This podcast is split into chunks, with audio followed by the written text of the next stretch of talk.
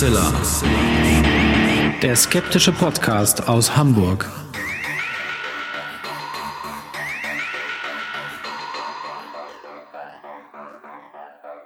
Hallo und herzlich willkommen zum 156. Mal bei Hoaxilla, dem skeptischen Podcast aus Hamburg.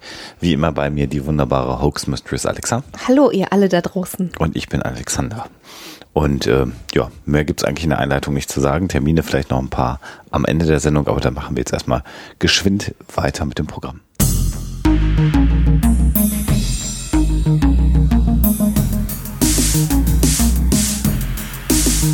Die Story der Woche. Als Marissa Tomei 1992 den Oscar gewonnen hat für die beste weibliche Nebenrolle und den Film My Cousin Vinny, da ist sie gegen ganz schön heftige Konkurrenz angetreten, wie das ja oft bei Oscar-Verleihungen ist. Da war zum Beispiel nämlich dabei Vanessa Redgrave für Howard's End, ein ganz bezaubernder Film übrigens, wie ich finde. Und nachdem sie dann diesen Oscar gewonnen hat, kamen sehr schnell Gerüchte auf, dass sie den gar nicht zurecht bekommen hat. Und da sieht man dann auch mal, dass selbst bei einer so großen Geschichte wie den Academy Awards auch mal was schiefgehen kann. Ähm, es wurde nämlich ähm, ganz schnell klar, dass derjenige, der ihr den Oscar überreicht hat und auch den Namen natürlich vorgelesen hat und die Nominees, äh, Jack Palance, einfach den falschen Namen vorgelesen hat und der eigentliche Oscar ähm, an Vanessa Redgrave ging und sie denn nur fälschlicherweise gewonnen hat. Üble Geschichte. Peinlich, peinlich. Ja, ne? ich meine, sie war natürlich auch noch Newbie in dem ganzen Geschäft und ziemlich unbekannt und so zu der Zeit. Ähm, da ist das natürlich dann schon eine Überraschung, wenn man dann irgendwie den Oscar äh, gewinnt auf einmal. Aber wenn das dann auch noch zu Unrecht passiert, einfach weil ein Fehler vorgekommen ist, das ist natürlich schade. Hm. Oder aber du erzählst uns jetzt gerade einen vom Pferd, ne? Eine ganz elaborierte Lügengeschichte. Ja. Na, da werden wir dann am Ende der Sendung nochmal drauf eingehen, ob sie denn zu Recht oder Unrecht den Oscar gewonnen hat, beziehungsweise. Ja, ja, gut, ich bin kein Filmkritiker. Ja, ja, genau, wollte ich auch gerade sagen. Aber zumindest, ob er für sie vorgesehen Genau. war, sagen wir es mal so.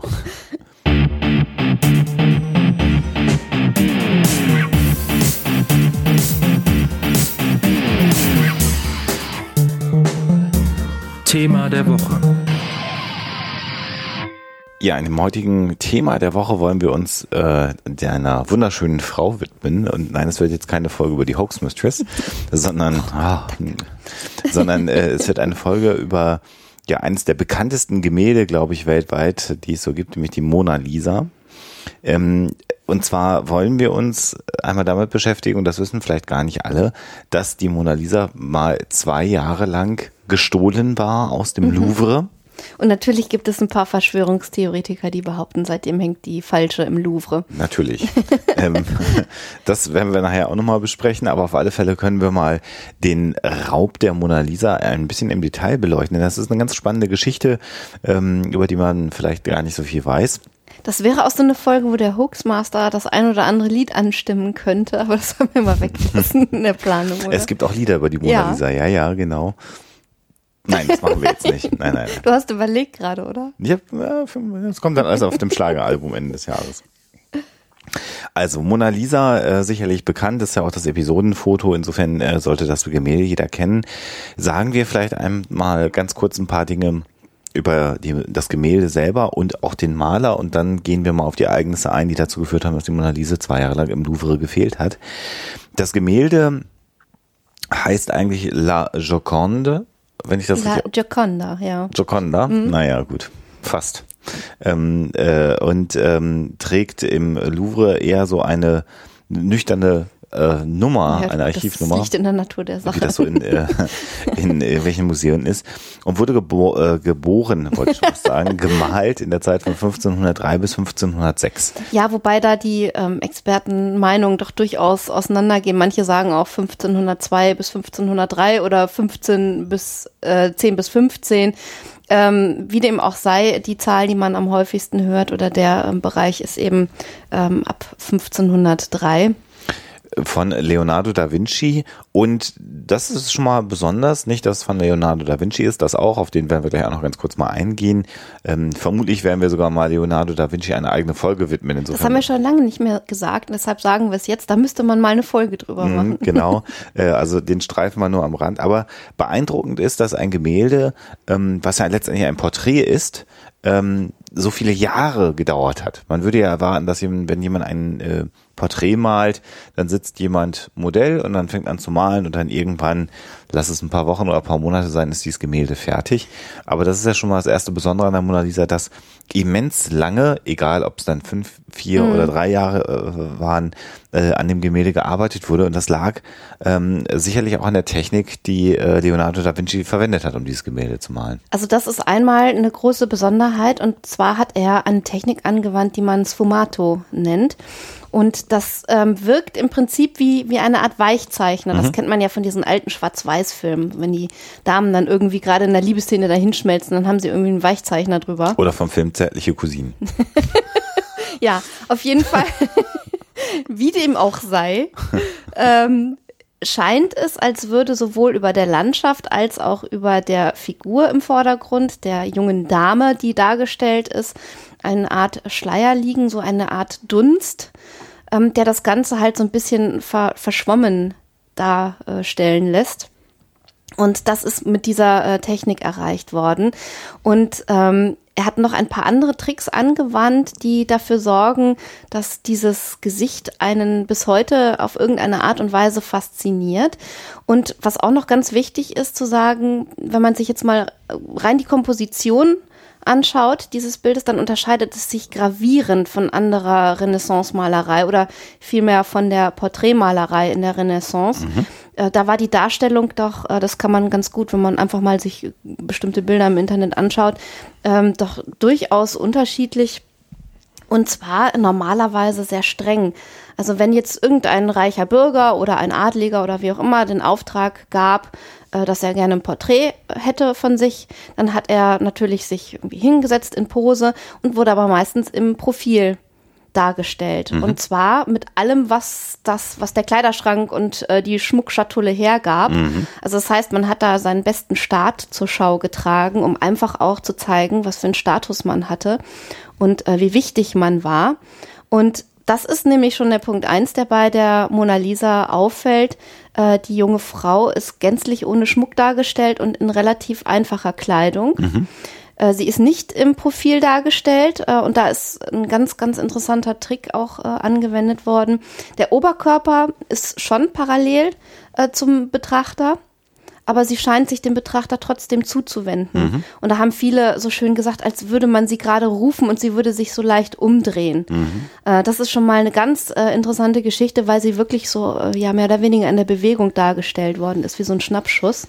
Und ab da sind alle Porträtmalereien äh, dann. Haben sich dann natürlich dem angepasst, weil er einen Trend gesetzt hat, wie so oft natürlich, weil er seiner Zeit wirklich in vielem voraus war.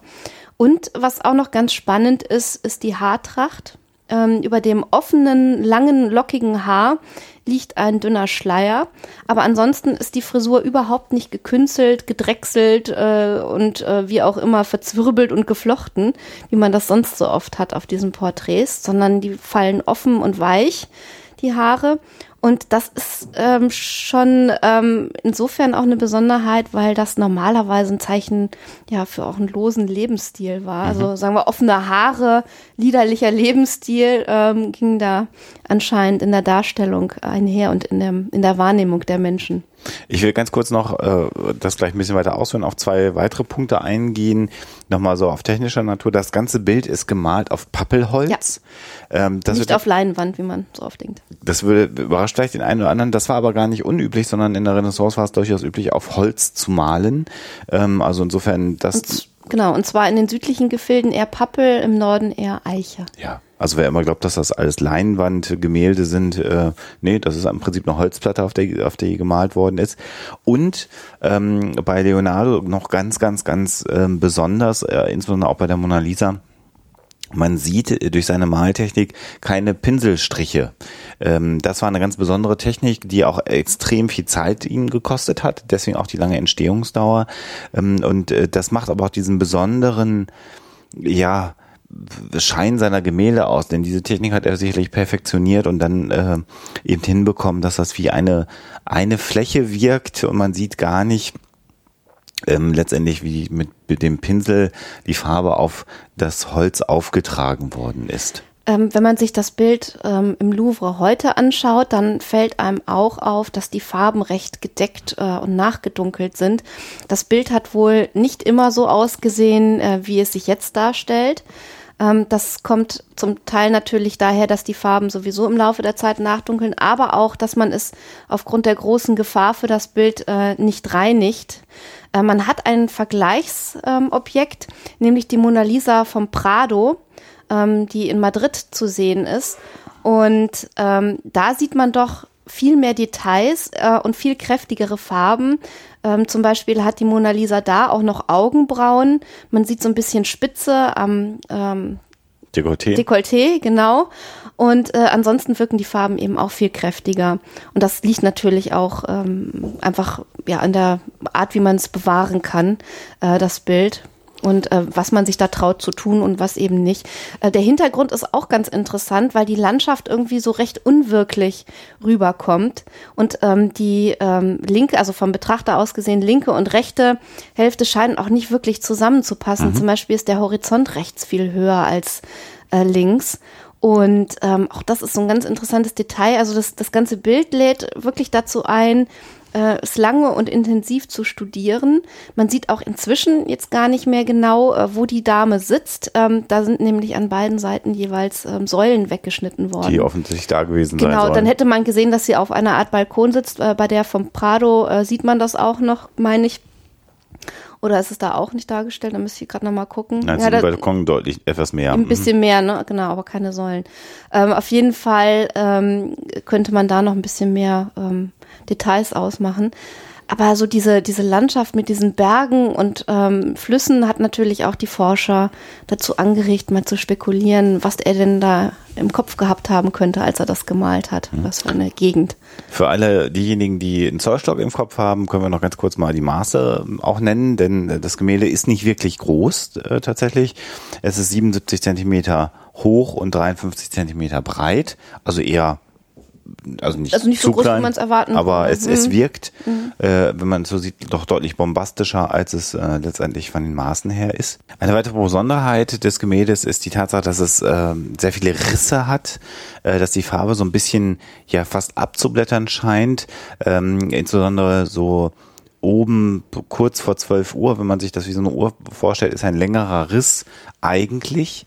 Diese ähm, Risse und Abblätterungen werden aber immer wegretuschiert vom Louvre ähm, äh, in Abbildungen und in Katalogabbildungen.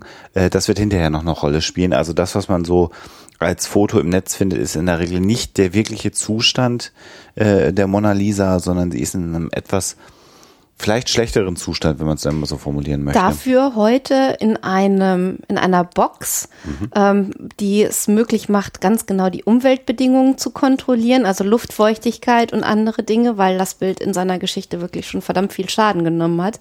Ähm, und es befindet sich heute hinter Panzerglas.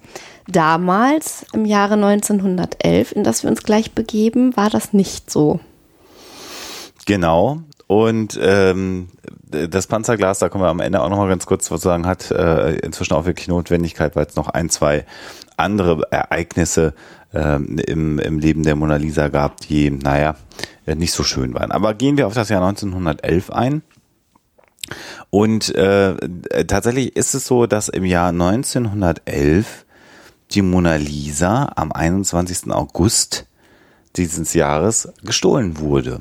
Und zwar könnte man jetzt meinen, total aufwendig und man hat so eine. Eine ganze Bande war damit beschäftigt. Mission Impossible Musik irgendwie vor, genau. vor Augen äh, und äh, einen elaborierten Plan, wie man die Wächter des äh, Louvre ablenken konnte. Aber all das ist nicht so, sondern es handelte sich um eine Person, einen italienischen Handwerker, zu dem Zeitpunkt 29 Jahre alt, namens Vincenzo Perugia, der in Frankreich lebte und äh, einige Jahre auch schon im Louvre mal gearbeitet hat der hat äh, Glasplatten für einige der Gemälde, unter anderem die Mona Lisa hergestellt als Handwerker.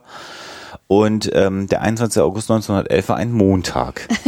ja, und warum ist das so wichtig? Weil das ähm, Museum Louvre natürlich äh, damals schon für Touristen so viel wie möglich offen sein wollte.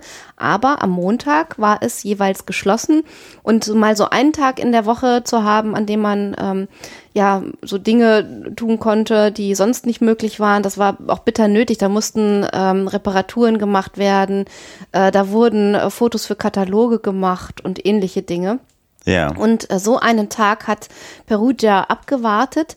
Ähm, viele Quellen sprechen davon, dass er sich schon Sonntagabend ähm, hat einschließen lassen im Museum. Auf jeden Fall war sein Gesicht noch bei vielen, die dort arbeiteten, äh, bekannt, weil er selber da ja ähm, gearbeitet hatte. Und ähm, so schaffte er es dann in den frühen Morgenstunden des Montag, äh, einfach zu dem Bild zu marschieren und es von der Wand zu nehmen. Sicherheitspersonal, muss man sagen, war im Louvre zu dem Zeitpunkt 1911 auch noch nicht äh, perfekt trainiertes Sicherheitspersonal, wie man sich das heute vorstellt, sondern es waren ganz oft ähm, Soldaten im Ruhestand, die man in äh, Kostüme steckte, äh, als Sicherheitsbeamte sozusagen verkleidete und äh, in den Louvre schickte, um sich sozusagen ihre Rente etwas aufzubessern. Die waren nicht immer wirklich zuverlässig. Ja, und an dem Montag, äh, an dem äh, Perugia die Mona Lisa mitgehen ließ, war das Sicherheitspersonal, da der Louvre ja offiziell geschlossen war, auch nur ganz marginal besetzt. Und alle, die im Louvre rumliefen, hatten da schon was zu tun. Das war so der Eindruck, Genau. der. Und auch, dass, dass Bilder hin und her getragen wurden, war jetzt so ungewöhnlich, nicht aus den Gründen, die wir schon beschrieben haben. Mhm. Genau. So, er hatte also jetzt die Mona Lisa dabei, ging damit in ein Treppenhaus und hatte einen Ausgang vor Augen. Das ganze Bild war relativ schwer. Weil der Rahmen natürlich auch äh, sehr groß ist. Deswegen hat er das Bild dann vom Rahmen und der Glasplatte befreit, hatte dann sozusagen nur noch das Pappelholzstück, auf dem äh, die ähm, Mona Lisa gemalt war, in der Hand und ging zu einem Ausgang, den er öffnen wollte und stellte fest, dass die Tür zu war. Damit hatte er nicht gerechnet. Ja. Ähm, äh, wie der Zufall es wollte, lief ihm aber ein Klempner über den Weg, äh, mit dem er zeitgleich auch gearbeitet hatte. Der kannte ihn und dieser äh, sagte dann, Mensch, ich mache die Tür schnell auf. Und da gibt es jetzt so ein paar Variationen der Geschichte, was passiert sein soll. Eine Variation der Geschichte ist, dass Vincenzo Perugia den Türknauf abmontiert hatte Den und hat man doch später auch noch gefunden, glaube ich sogar. in Mhm. einer Variante. Äh, und dem Klempner gesagt hat, Mensch, hier fehlt der Türknopf, ich komme gar nicht raus. Und der Klempner hatte den Schlüssel. In einer anderen Variante war die Tür verklemmt. Der Klempner hatte eine Zange dabei und hat sie geöffnet. Also da äh, gibt es so ein bisschen Lore darum, wie es passiert sein könnte, wie die Tür geöffnet worden ist.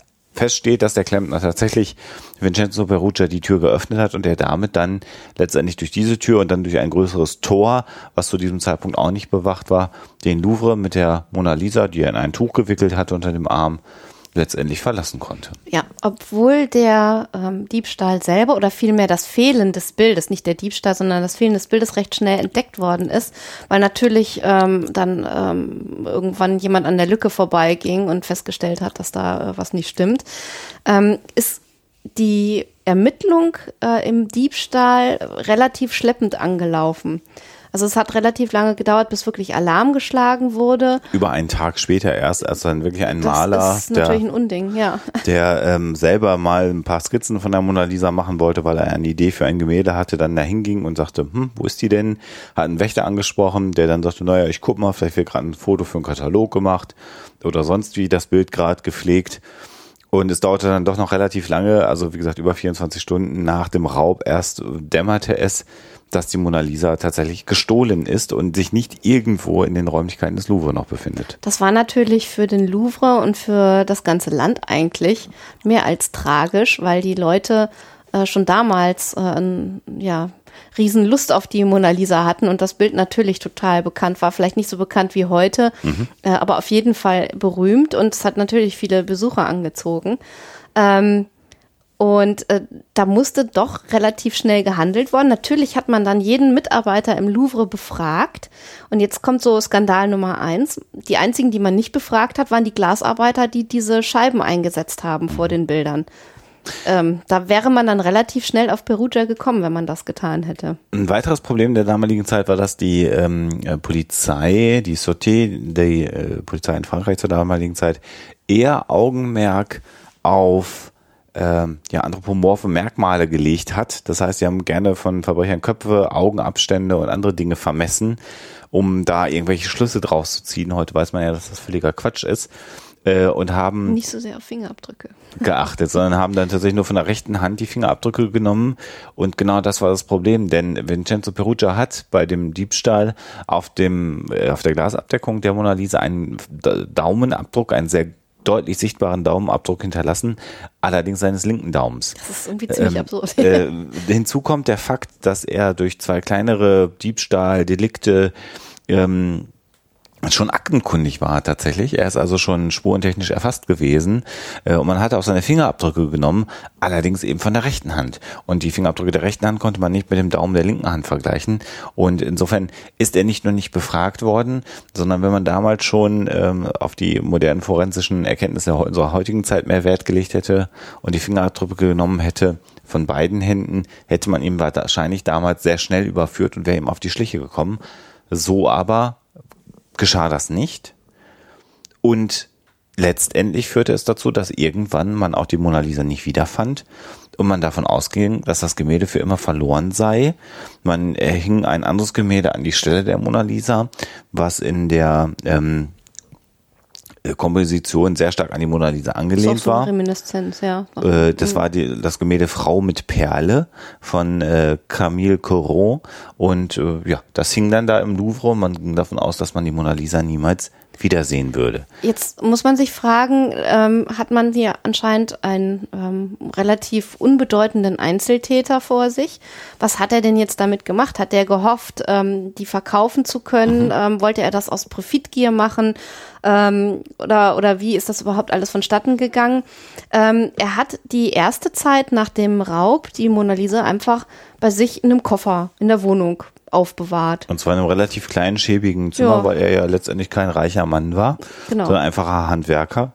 Und äh, man wundert sich, dass das Gemälde diese Zeit überhaupt überstanden hat. Und dann hat er Kontakt aufgenommen, äh, und jetzt wird's wirklich verrückt, mit einem Kunsthändler ähm, aus Florenz, einem Italiener natürlich, und ähm, hat sich, hat ihm einen Brief geschrieben, den er mit Leonardo unterschrieben hat und hat gesagt, ja, hier, ich möchte gerne, dass die Mona Lisa wieder in ihr Ursprungsland zurückkehrt.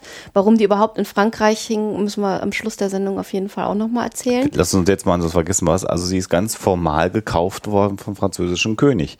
Der hat die Leonardo da Vinci Und zwar von, abgekauft. genau, von Leonardo ähm, persönlich hat Franz I. Ähm, dieses Bild gekauft. Leonardo ist nämlich ähm, 1516 aus Italien weggegangen, hat dann in ähm, schöner Nachbarschaft von Amboise ähm, vom Schloss des Königs ähm, eine, eine schöne Villa gehabt und ähm, war auch sonst gut mit dem König bekannt. Äh, da soll es angeblich sogar Tunnel geben, durch die dann der König ähm, direkt in die Villa von Leonardo ähm, gelangen konnte. Und er soll ihn sehr geschätzt haben als ähm, nicht nur als Maler, sondern vor allen Dingen auch als Philosoph. Und ähm, es gibt sogar ein Gemälde, das zeigt, dass ähm, Leonardo da Vinci in den Armen von Franz I. gestorben sein soll. Ähm, auf jeden Fall hatten die beiden wohl ein sehr gutes Verhältnis. Leonardo hatte die letzten drei Jahre, die er dann noch in Frankreich verbracht hat, bis 1519, ähm, dort ein gutes Auskommen, fühlte sich geschätzt. Na, und auf jeden Fall kurz vor seinem Tod hat er Franz I. die Mona Lisa verkauft. Der hat die dann zunächst in sein Badezimmer äh, gehängt, was natürlich auch nicht so toll war für das Bild. Ähm, und dann ist es halt immer hin und her gewandert. Es ist dann ähm, bei Ludwig XIV. gelandet, hat da die französische Revolution mitgemacht, war bei Napoleon im Schlafzimmer und ist dann schließlich eben im Louvre ausgestellt worden. Die Argumentation von Perugia war, dass äh, Napoleon, das stimmt in der Tat auch, ganz viele französische, äh, italienische Gemälde nach Frankreich geholt hat, weil er der Ansicht war, dass wahre Kunst äh, von wahren Künstlern sowieso französisch sei in seiner Allmacht, die er hatte. Und Perugia steckte hinterher in seiner Argumentation die Mona Lisa damit rein, obwohl natürlich das Gemälde viel früher als Napoleons Raubkunstwerke sozusagen, wie du gerade beschrieben hast, legal äh, letztendlich nach Frankreich gelangt ist. Ähm, der, der Kontakt zu dem äh, italienischen Kunsthändler, den du ansprichst, fand allerdings über zwei Jahre nach dem Raub erst statt. Das muss man einfach mal sagen. Wir schreiben also den 12. März 1913. Genau, da hatte der Louvre schon mehr oder weniger damit abgeschlossen, wie du erzählt hast. Mhm. Und da gab es also besagten Brief an Alfredo Geri, den ähm, äh, äh, Perugia mit Leonardo unterschrieb. Und seine Idee war es, das Gemälde Italien zurückzugeben. Er wollte 500.000 Lire zur Deckung seiner Umkosten haben. Das war eine stolze Summe, vielleicht eine Million Euro heute in Relation. Und die Idee war es, die Mona Lisa in die Uffizien äh, zu führen nach Florenz, in die Heimatstadt von Leonardo da Vinci und somit dafür zu sorgen, dass in seinen Augen die Mona Lisa wieder nach Hause gekommen ist. Ähm, Geri äh, informierte den Direktor der Uffizien, Giovanni Poggi, und die beiden trafen sich dann in der Tat mit Perugia in einem relativ schäbigen Hotel. Und sie hatten beide so die Erwartung, eine schlechte Kopie zu sehen ähm, und äh, waren also davon überzeugt, dass es nicht, natürlich nicht um die echte Mona Lisa handeln könnte, aber eine gute Kopie, und davon gibt es einige der Mona Lisa, die auch schon ein paar hundert Jahre alt sind, ist immerhin ein Kunstwerk, was einen Blick wert ist. Ähm, als die beiden ähm, dann äh, im Hotelzimmer von Perugia ähm, das Gemälde sahen, stockte ihnen dann doch der Atem, weil genau die besagten Risse, die ich schon angedeutet habe, natürlich, die bei den Experten bekannt waren. Ein großer. Ein Riss, großer genau. Riss mhm. und es gab halt dann auch Fotos, die man hatte, ähm, die nicht bearbeitet sind, so wie die anderen Fotos, die wir heute haben. Und man kann anhand dieser kleinen Risse eben, das ist fast wie ein Fingerabdruck, äh, zum einen erkennen, dass das Gemälde echt ist, zum anderen hat es hinten den Stempel des Louvre mit der richtigen äh, Katalognummer drauf und die beiden waren sich sofort sicher, es handelt sich hierbei um die echte Mona Lisa. Sie belatscherten Perugia und sagten, naja, wir müssen aber das Gemälde trotzdem nochmal einer intensiven Prüfung unterziehen. Sie müssten uns das Gemälde jetzt bitte mitgeben. Und Perugia ließ sich darauf ein und als sie das Hotelzimmer verließen oder verlassen hatten, äh, haben sie dann allerdings die Polizei benachrichtigt, die Perugia dann auch festsetzte. Perugia war dann natürlich, weil es einen äh, riesen Medienrummel gab, recht bekannt. Sein Prozess ist aber mehr oder weniger glimpflich abgegangen. Ein halbes Jahr ungefähr hat er gekriegt für den Raub. Und danach war natürlich die Frage, ja, bleibt denn die Gioconda ähm, in Italien oder geht sie zurück nach Frankreich? Die Italiener ähm, waren natürlich der Meinung, nur die muss bei uns bleiben. Und man hat dann erstmal das Bild so ein bisschen äh, auf Tour gehen lassen und mhm. erstmal äh, dem äh, italienischen Volk auch wieder gezeigt, bevor man dann ungefähr nach einem Monat gesagt hat, so jetzt soll es wieder auf die Heimreise nach Frankreich gehen. Und so war es dann auch. Und damit kehrte die Mona Lisa in den Louvre und, zurück. Und zwar die echte. Und zwar die echte. Es gibt keinen, keinerlei ähm, Grund anzuzweifeln, dass die Mona Lisa, die heute hinter Panzerglas in, du hast es schon beschrieben, diesem klimatisierten äh, Glassarg quasi liegt, nicht die echte ist. Ähm, es zu dem damaligen Zeitpunkt war es aber nicht so, dass sie so geschützt war, denn die Mona Lisa unterlag nochmal zwei äh, Attentaten sozusagen. Einmal wurde sie mit Säure überschüttet, ähm, äh, und zwar im unteren Bereich. Das war 1956. Ähm, äh, da gab es also, äh, und zwar untere Bereich bis zur Höhe der Ende wurde sie sehr stark beschädigt. Und beim zweiten Anschlag war es so, dass ein Tourist aus Bolivien ähm, äh, das Bild verletzte, äh, als er einen Stein darauf warf. Und da war es tatsächlich dann auch so, dass ähm, das mit Wasserfarben restauriert und wiederhergestellt werden musste. Ähm, und seitdem befindet sich die Mona Lisa hinter Panzerglas. Und da hat auch noch mal irgendwann eine Dame im Jahr 2009 eine Tasse auf die Mona Lisa geworfen, warum auch immer. Äh, also insofern äh, polarisierte die junge Dame natürlich immer noch ähm, und begeistert und offensichtlich stören sich auch einige Leute an ihr. Ich will zum Abschluss nochmal äh, für all diejenigen, die ein Bild der Mona Lisa sich mal angucken im Netz und ein bisschen größer machen wollen, noch auf eine Besonderheit hinweisen, nämlich das Lächeln der Mona Lisa und auch der ja, enigmatische Blick, so wird er ja immer genannt, der Mona Lisa ähm, das kommt zum einen zunächst mal daher, dass äh, Leonardo da Vinci einen ganz äh, guten Trick angewandt hat. Wir sind sehr gut darin zu interpretieren, ähm, wie die Augenwinkel außen und auch die Mundwinkel äh, sich positionieren. Und daraus lesen wir sehr schnell die äh, Emotionen einer Person heraus. Und bei der Mona Lisa hat Leonardo da Vinci den Trick angewandt, ähm, genau diese Punkte zu schattieren und äh, etwas dunkler zu machen, so dass es also eher so eine ja ambiguöse Ansicht hat. Man kann nicht wirklich feststellen, wie ist denn die Augenstellung und wie ist die Stellung der Mundwinkel.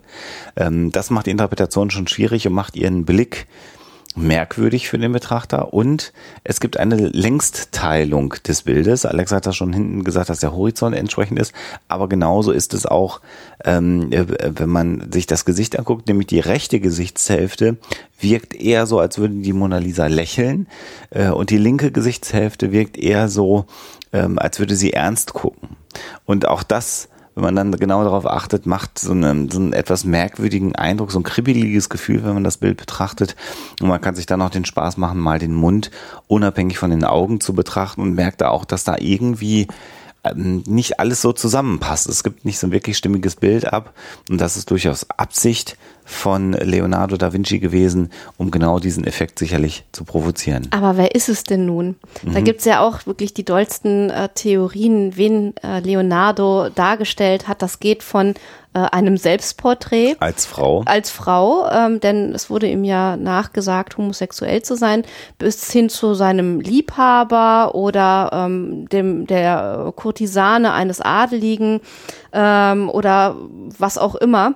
Und die wahrscheinlichste Theorie, so ist es vermutlich, ist, dass es sich um die Lisa del äh, Giocondo handelt. Das ist die Frau eines Florentiner Seidenhändlers, ähm, der dann das Bild vermutlich in Auftrag gegeben hat als sie ähm, entweder schwanger war mit einem äh, Kind von ihm oder gerade ein Kind geboren hatte.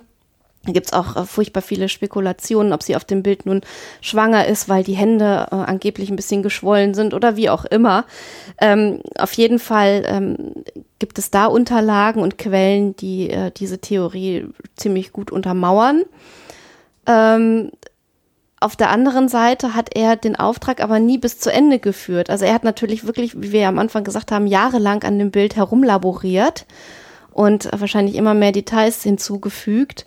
Und ähm, es ist auch nie in dieser Familie Giocondo angekommen, sondern er hat es dann, als er nach Frankreich ging, eben mitgenommen. Also so, als hätte er es nicht zurücklassen wollen, als hätte er es immer bei sich haben wollen. Das ist natürlich auch ein bisschen merkwürdig, wenn es schlicht und ergreifend eine Auftragsarbeit war. Also so ganz mit Sicherheit wird man das alles nie sagen können, vermute ich. Und das ist ja eigentlich auch ganz schön, dass da noch so ein Stückchen Geheimnis übrig bleibt. Ganz spannend an der Stelle auch immer wieder ähm, Ärzte, die sich diese alten Porträts anschauen und dann wirklich so ganz genau hingucken und da Krankheiten rein interpretieren wollen ist die Frage halt, ob die Farben, die man dann ähm, da zugrunde legt für irgendeine so eine, äh, Anamnese, äh, tatsächlich äh, so auch gemalt worden sind oder ob sie nur in der, mit der Zeit halt nachgedunkelt sind oder wie auch immer. Also das halte ich für ein bisschen problematisch. Und es sind eben keine Fotografien, genau. sondern es sind Gemälde und selbst von einem Foto eine Krankheit zu diagnostizieren ist schwierig. Also diese Theorien, ähm, da kann man drüber reden, spekulieren, aber das würde ich doch eher als schwierig erachten. Ja, aber sie hängt wieder im Louvre. Und da könnte man ja eigentlich mal hinfahren. Könnte man hinfahren, da ist es, glaube ich, nur immer mächtig voll. Ja. Ja, also eine interessante Geschichte rund um die Mona Lisa. Ähm, spannend, äh, auch nochmal, sich das Bild anzuschauen bei der Gelegenheit. Ähm, gibt ganz viele Dokus, die man sich darüber anschauen kann. Ein paar werden wir verlinken. Natürlich äh, sehr ausführlichen Wikipedia-Artikel, der auch nochmal sehr schön Ausschluss gibt. Und äh, wie gesagt, Leonardo da Vinci ist sowieso immer lohnenswert. Sicherlich ein, ein Thema, was wir auch mal hier in Zukunft behandeln werden bei Huxella. Und damit wollen wir das dann für heute mal belassen, haben den Raub der Mona Lisa mal äh, erläutert und wollen übergehen, obwohl wir haben eigentlich ein, ein Kapitel noch vergessen, ne? diese Decker-Geschichte könnte man noch ganz Ach kurz. Ach ja, ja richtig, die 30er Jahre. Es gab da einen äh, Journalisten, der ähm, sich auch die Frage gestellt hat, ja, war dieser Perugia denn jetzt wirklich so ein Einzeltäter, der dann aus Nationalismus heraus gehandelt hat? Oder steckte da vielleicht noch eine riesen Verschwörung dahinter? Und er ist dann drauf gekommen, dass der Auftraggeber ein ähm, ja, Kunsthändler war, der sechs Kopien der Mona Lisa hatte anfertigen lassen, um sechs verschiedenen Leuten die Mona Lisa anzudrehen. Und da würde man ja auch heute erstmal denken, hä, wie soll das funktionieren? Da würde doch keiner drauf reinfallen. Und das hätte, wenn überhaupt, nur geklappt, weil die Mona Lisa damals zwar bekannt war, aber nicht so bekannt und von, vor allen Dingen von Bildern bekannt wie heute. Und Ähm, sie musste gestohlen sein. und sie musste natürlich gestohlen sein. Und deswegen musste ähm, Perugia diesen großen Coup landen, damit dann er seine sechs Kopien an den Mann oder die Frau bringen konnte. Ähm, das ist auch eine ganz wunderbare Theorie, nur müsste man dazu irgendeine dieser sechs Kopien mal ausfindig machen.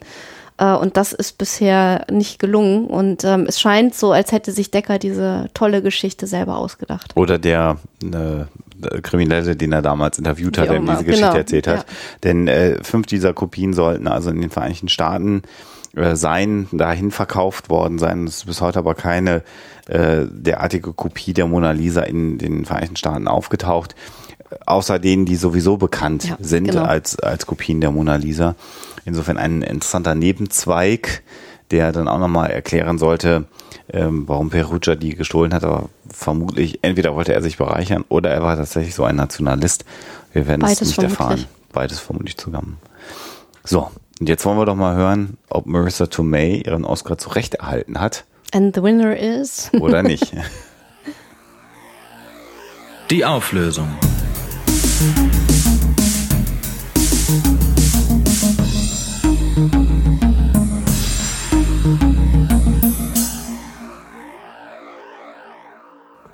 Ja, and the Oscar goes to Marissa Tomei oder eigentlich rechtmäßigerweise Vanessa Redgrave. Das war die Frage 1992.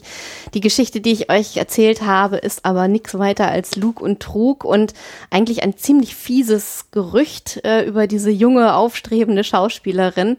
Ähm, es ist natürlich übel, wenn man dann sich total freut, als Newbie den Oscar gewonnen zu haben, dass die Leute dann hinter äh, dem Rücken anfangen, darüber zu reden, dass eigentlich ja nicht nur wer anders hätte ähm, den Oscar bekommen müssen, das gibt's ja durchaus häufiger mal, dass es da verschiedene Meinungen gibt, aber dass man dann den Oscar nur bekommen hat, weil sich derjenige, der das Ganze präsentiert hat oder den Oscar überreicht hat, verlesen hat auf der Karte. Das ist natürlich gemein und stimmt auch nicht und Marissa Tomei hat tatsächlich 1992 für My Cousin Vinny den Oscar bekommen. Dann haben wir das aufgelöst. Ähm, vielleicht noch ganz kurz äh, der Hinweis, wir sind ähm, äh, kürzlich wieder gezeichnet worden, und zwar von Erik Wenk. Der hat äh, eine neue Serie begonnen, in dem er podcastende Paare, also zwei Podcaster zusammen, ähm, äh, als Comics äh, ja, karikiert. Da gibt's eine sehr schöne ähm, Karikatur von uns beiden. Er hat auch NSFW schon karikiert. Ähm, das Folgen auch noch weitere. hat er zumindest angekündigt. Ähm, also das sollte man sich mal angucken. Gut zu finden, entweder über unseren Twitter-Account oder unsere Huxeller Facebook-Seite oder die Google Plus-Seite. All das findet ihr bei unserer Homepage und es lohnt sich sowieso den, ja, so sagt man ja neudeutsch, Social-Media-Kanälen von Huxeller zu folgen, weil wir da immer mal wieder zwischendurch auch so News reinbringen, die wir nicht im Podcast haben und Sachen, an denen wir arbeiten. Ähm, ein Hinweis noch zum 15. April. Äh, da wird äh, Sebastian Bartoschek in Münster, also von uns aus jetzt, wo wir aufnehmen, übermorgen eine Lesung machen, so muss man wissen. Äh, und also auch aus anderen Büchern, äh, die er geschrieben hat beim JMB Verlag. Äh, das sollte man sich auch angucken. Sebastian ist immer, finde ich, einen Besuch wert. Insofern äh, 15. April in Münster im Benno-Haus Sebastian Bartoschek, der aus seinen diversen We Werken liest. Und ähm, hoffe mal, dass ich dann bis zur nächsten Woche auch alles Mögliche zur Skepcon in München ähm, einstelle, denn es wird ja ein großes große Podcon geben, wo wir mit mehreren Podcastern uns und euch treffen wollen. Und es wird dann nochmal in München auch eine Lesung geben mit Sebastian Bartoschek, uns beiden und Sven Rudloff, einen großen Leseabend am Samstag ähm, in in München am 1 äh, Juni, wenn ich jetzt den Kalender vor Augen habe. Nein, am 31. Mai, Entschuldigung. Ähm, am Samstag gibt's dann nochmal eine große Lesung. Also da gibt's genügend Gelegenheit, uns auch zu treffen. Und das wird's demnächst auch alles auf unserer Homepage geben, damit man sich anmelden kann und damit ihr auch wisst, wo das alles stattfinden wird. Und bis dahin und bis zur nächsten Woche wünschen wir euch erstmal alles Gute und natürlich immer schön skeptisch bleiben. Tschüss.